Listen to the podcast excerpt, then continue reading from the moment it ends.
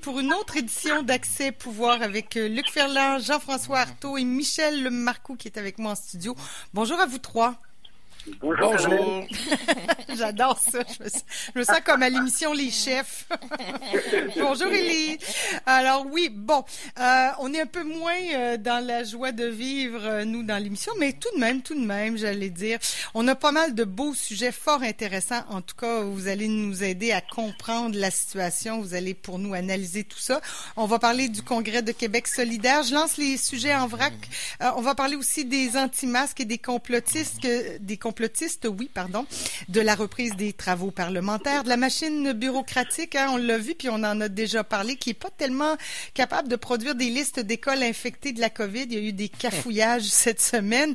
Ah, on va parler du déficit fédéral de 500 milliards de dollars et de, ben, commençons par ça, de l'abandon de la surtaxe de 10 sur l'aluminium imposée par les États-Unis.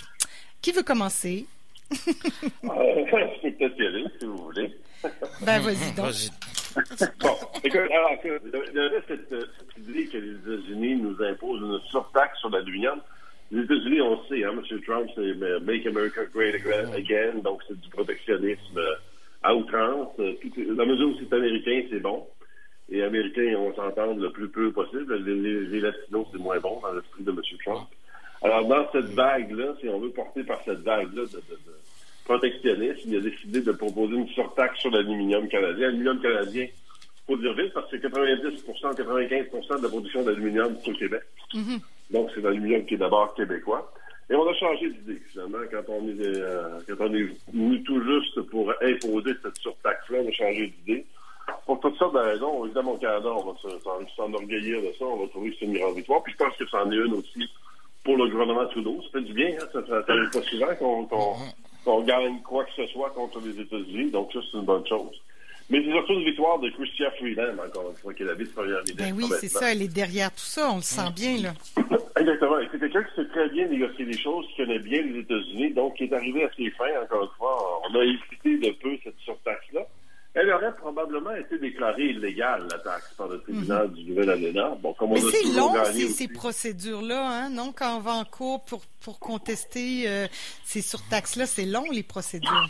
C'est toujours long. Puis le, l'essai utile de ça est très limité. Ça fait 30 ans, 40 ans qu'on gagne à peu près tous les procès sur le bois d'œuvre. Mhm.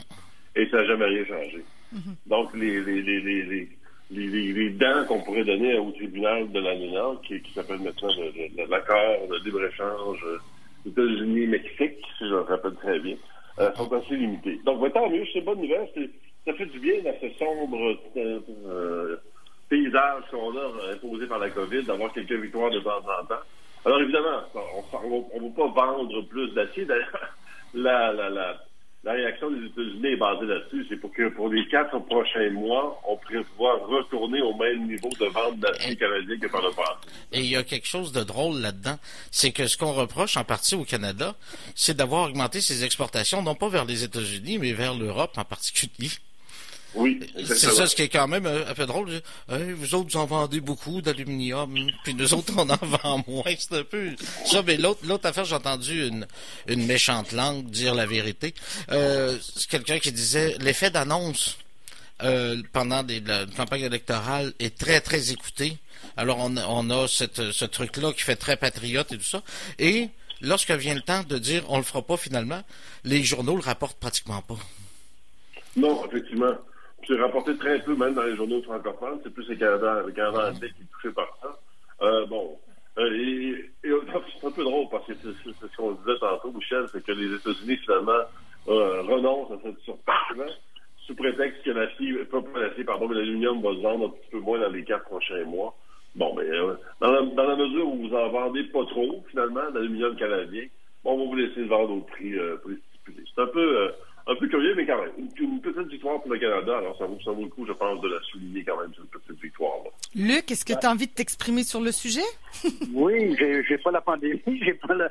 Donc, on va, on va y aller allègrement. Donc, oui, c'est une, euh, une, une, grande victoire en, cette période difficile où euh, euh, le fédéral, le gouvernement Trudeau est, est, plus habitué à dépenser. On va en parler tout à l'heure, mais il reste que ça touche principalement le Québec et Jean-François l'a mentionné, Michel, on en parle euh, malheureusement peu ici, plus dans les médias anglophones, mais 90% de l'aluminium produit au Canada euh, est, est, québécois, bien sûr, euh, dû à notre euh, électricité, ainsi de suite. Bon, on ne fera pas la, la, la, de ça, mais vous avez remarqué une chose, c'est qu'à chaque fois, autant dans le bois d'œuvre que dans l'aluminium, c'est pas la première fois, bizarrement, ça arrive toujours presque en période préélectorale. C'est sûr qu'aux États-Unis, on est en on est en mode électoral à l'année longue, ok? C'est pas une idée. Donc, et cette, cette surtaxe-là de 10% il faut le dire également, euh, aux États-Unis, ça a aussi fait mal à certains endroits où Trump était populaire quand même. Parce que l'aluminium du, euh, du, Québec, du Canada, euh, qui est exporté vers les États-Unis, sert à faire des produits, notamment dans le domaine de l'automobile, dans d'autres secteurs, qui sont retournés ici au Canada. Ça touche, bien entendu, l'économie ontarienne, beaucoup plus qu'au Québec quand on parle de, de, des voitures, bien sûr. Et Michel a soulevé un, paradoxe intéressant. Moi, j'ai trouvé, quand j'ai dit ça, euh, on exporte plus vers l'Europe et les Américains nous le reprochaient. Donc, euh, l'administration Trump, ben, écoutez, si vous ne plus, s'ils ne veulent plus de notre aluminium, on va avoir d'ailleurs, bien sûr. Sauf que, euh, il demeure une chose, c'est que nos clients, nos principaux clients sont et seront toujours et encore pour longtemps les, les États-Unis d'Amérique, bien sûr, les, États-Unis. Donc, de développer un marché européen, on l'a vu aussi dans le domaine du bois d'œuvre, c'est pas évident. Il y a beaucoup de compétition, beaucoup de euh, en Europe, entre autres, en Asie ou même en Chine, si on veut. Euh, donc, euh, oui, c'est une bonne nouvelle. Et je terminerai en disant que M. Trudeau devrait se féliciter et lui acheter des fleurs, remercier Mme Freeland parce que le crédit, le crédit lui revient à elle. D'avoir Mme Freeland dans son équipe comme, comme bras droit, si on veut, euh, elle a fait un, travail extraordinaire. Est-ce qu'elle a fait une petite, parce qu'elle est ministre des Finances maintenant, est-ce que ça, est comme une petite, entorse à, à, son travail, dans le sens où ça aurait pu appartenir à un autre ministère, ces négociations-là? Quand M. Trudeau l'a nommé ministre des Finances, il lui a laissé ce ah dossier-là. C'est ça. Oui, oui, tu as raison. Oui, oui, tu as bien raison. Il a laissé ce dossier-là parce que c'est elle qui l'avait mené de front ben depuis le tout début. Et euh, il, avait, il avait euh, euh, laisser euh, la gestion euh, de ce dossier-là, heureusement d'ailleurs. Tout à fait, oui, effectivement. une, chose est claire de Mme Freeland, c'est que sa réputation ne cesse de s'améliorer. Oui. Non, c'est vrai, absolument. Oui. Et c'est une femme. Bon, OK, on a un autre sujet. bon, la point sur ce dossier-là. Euh, dossier fédéral maintenant, toujours, mais déficit fédéral surtout anticipé de 500 milliards de dollars. Ouf. ouf, Luc, vas-y donc. ouf, ouf.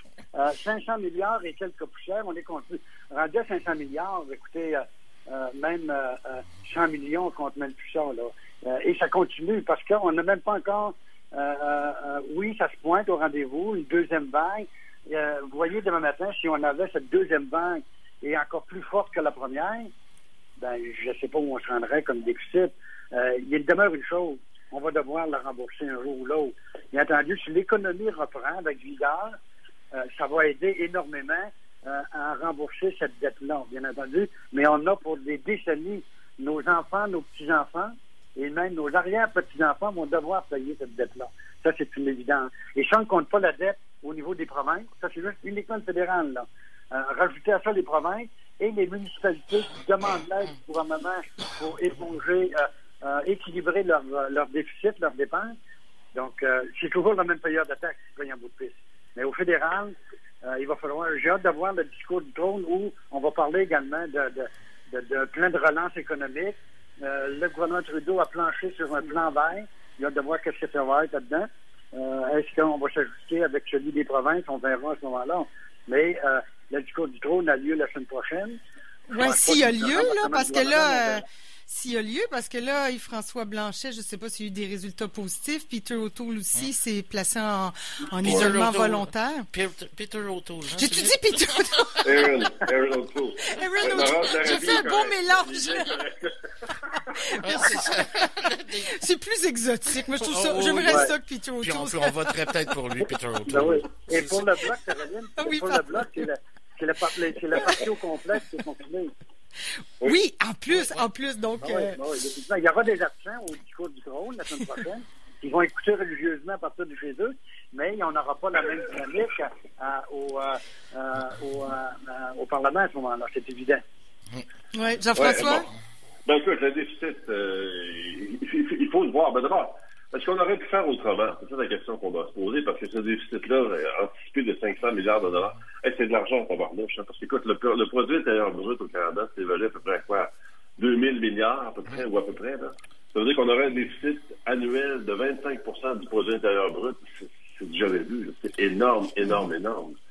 Est-ce qu'on aurait pu faire autrement? En ces moments de pandémie, où les goussets de l'État se sont euh, se sont ouverts. Finalement, les gens ont profité de projets, de, programmes euh, d'aide financière euh, généreux, je pense qu'il faut le dire. Et c'est un des pays, d'ailleurs, au monde, le Canada, où les programmes ont été les plus généreux. Et, ce qui est étonnant, puis ce qui est démontré justement par différentes statistiques, c'est que le revenu disponible des ménages pendant la pandémie a bondi. En fait, les ménages ont plus de revenus disponibles qu'avant la pandémie, de l'ordre de 11% C'est quand même beaucoup.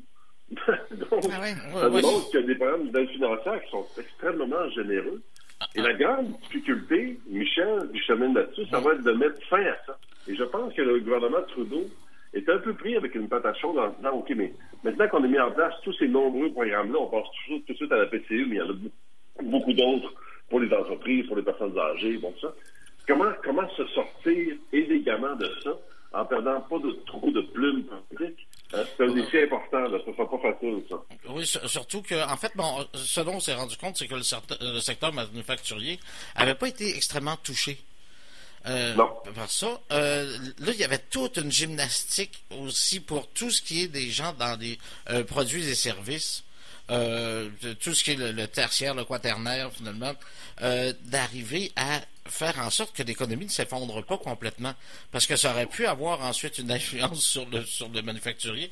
T'as beau euh, faire du manufacturier, il faut que tu vendes tes produits à quelqu'un à un moment donné. Et, c'était très, très difficile de gérer la chose, sauf que on a senti vraiment une urgence à gâter le monde.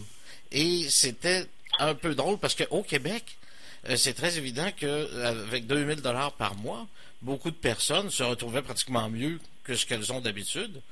Et la même, si on fait la même chose à Toronto, là, les gens sont pas capables de vivre. Ça veut dire si on avait, si, on avait modulé, si on avait modulé selon les provinces, euh, on aurait peut-être mis, supposons, 1400 au Québec, 2100 euh, ou, euh, à Toronto, 2000, peu importe, là, je n'ai pas fait de calcul précis.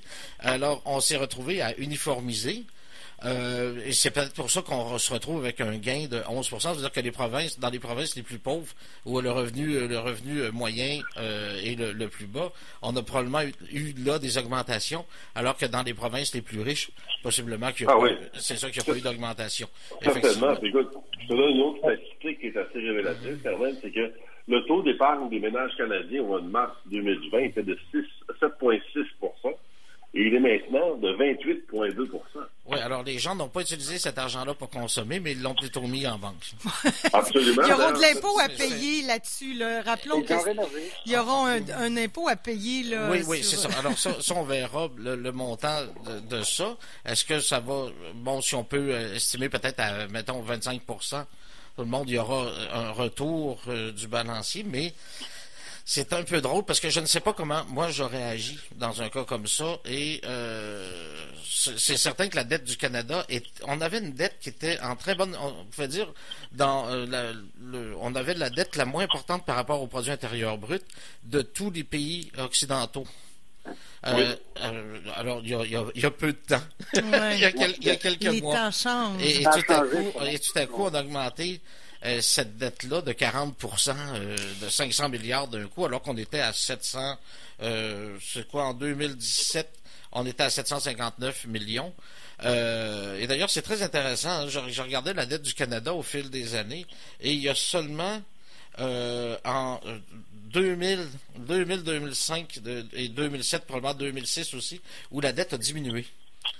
Ça veut dire qu'il n'y a jamais eu un contrôle sur la dette. Il y a eu des augmentations faibles parfois, des diminutions extrêmement rarement. Et un des trucs qui était intéressant du Canada, c'est que le produit intérieur brut s'était apprécié beaucoup plus que la dette dans les dernières années. Je ne suis pas économiste, mais Après, bon, un, un coup, là, la dette de 500 milliards, faut la rembourser. Mais est-ce qu'il n'y a pas moyen de revoir le système d'imposition? Parce que les plus riches, ils pourraient peut-être contribuer un peu plus aussi. Là. on pourrait revoir, et ce serait l'occasion peut-être euh, de, de, de, revoir le système d'imposition. là. oui. et, et de, de, parce que ça s'est déjà vu dans l'histoire aussi aux États-Unis. Oui, mais c'est un argument qui est souvent mis de l'avant, quand même. Je vais juste parler de, de, de moi juste deux secondes. Il faut, il faut par contre se rappeler que les 4% plus riches au Canada paient 92% des impôts. Alors, on va s'entendre que les riches font leur part quand même. Au Canada. Peut-être pas assez, mais ils font leur part quand même. Moi, je pense que c'est la fait, classe moyenne qui est trop imposée, qui est trop taxée. Oui, en fait, ce sont les compagnies le, qui le sont plus. Oui, ou les compagnies, peut-être. C'est qu'il y a beaucoup de gens qui, malheureusement, ne gagnent pas assez de sous pour payer d'impôts. Clairement. Alors, la plupart des gens, et ce n'est pas, pas, des blagues, le 60% des travailleurs ne paient pas d'impôts. C'est énorme. À ce Donc. Oui. Peut-être qu'un revenu minimum garanti serait plus intéressant à ce euh, Oui, puis on, on, peut penser que finalement, ce sont des taxes. Euh, ce sont des taxes qui. Euh, en fait, c'est par des taxes que les plus pauvres contribuent. Exactement. C'est exactement ça. Luc, tu avais quelque chose à ajouter? Euh, ben, moi, je voulais juste revenir un peu sur la, la, les raisons de, de, de du euh, méga déficit, le 500 milliards. On va le, on va le dépasser inévitablement. Euh, Jean-François soulevait la, la, la, vraie question, c'est est-ce qu'il pouvait faire autrement? La réponse est non. Euh, dans des gestions de crise, dans des situations comme on vit présentement, en grandeur du Canada, euh, il faut aider les plus démunis. Il y a encore des gens qui en ont besoin d'ailleurs. Hein? Ben oui, qui hier. Dans le domaine culturel, qui Ah dans certains secteurs. Et l'automne qui est à nos pas, qui s'en vient, annonce aussi des fermetures dans, de, de commerce. Ouais. Dans le domaine de l'alimentation, dans le domaine des euh, les, les, restaurants, les, les bars, et tout ça, dans d'autres secteurs d'activité, il y a des secteurs qui vont un peu mieux. Les gens n'ont pas voyagé. Oui, les gens ont plus de, de, de, de, euh, de disponibilité de, de, de, revenus, mais ils ont investi beaucoup sur leur terrain, ils ont refait sa terrasse, ils ont acheté des bateaux, ils ont acheté, ils n'ont pas voyagé à l'extérieur, mais ils ont consommé peut-être un peu plus. Il y a des secteurs où les, euh, les commerces comme les Nord de Samaon, les Renault Dépôt et ainsi de suite, eux, ils ont fait des affaires d'or pendant la, la, la, la, la pandémie. Mais euh, on verra à ce moment-là. Pour la question de la proportion au niveau de l'équité, c'est sûr qu'au Québec, avec le 2000 de PCU, euh, le niveau euh, de, de, euh, de, de, le coût moyen, c'est-à-dire d'une maison, on ne peut pas comparer ça avec l'Ontario. Euh, ce que ça prend pour vivre en Ontario au Québec, c'est complètement différent. Donc, il faut comparer des pommes avec des pommes à ce moment-là. Ouais. On va faire une petite pause et puis on se retrouve après. On va parler, euh, on va on va aller sur la scène provinciale parler des listes d'écoles infectées, le cafouillage. Oui. Ah, ça va faire plaisir à Jean-François. Oui. Je le ferai commencer, Jean-François, tout de suite.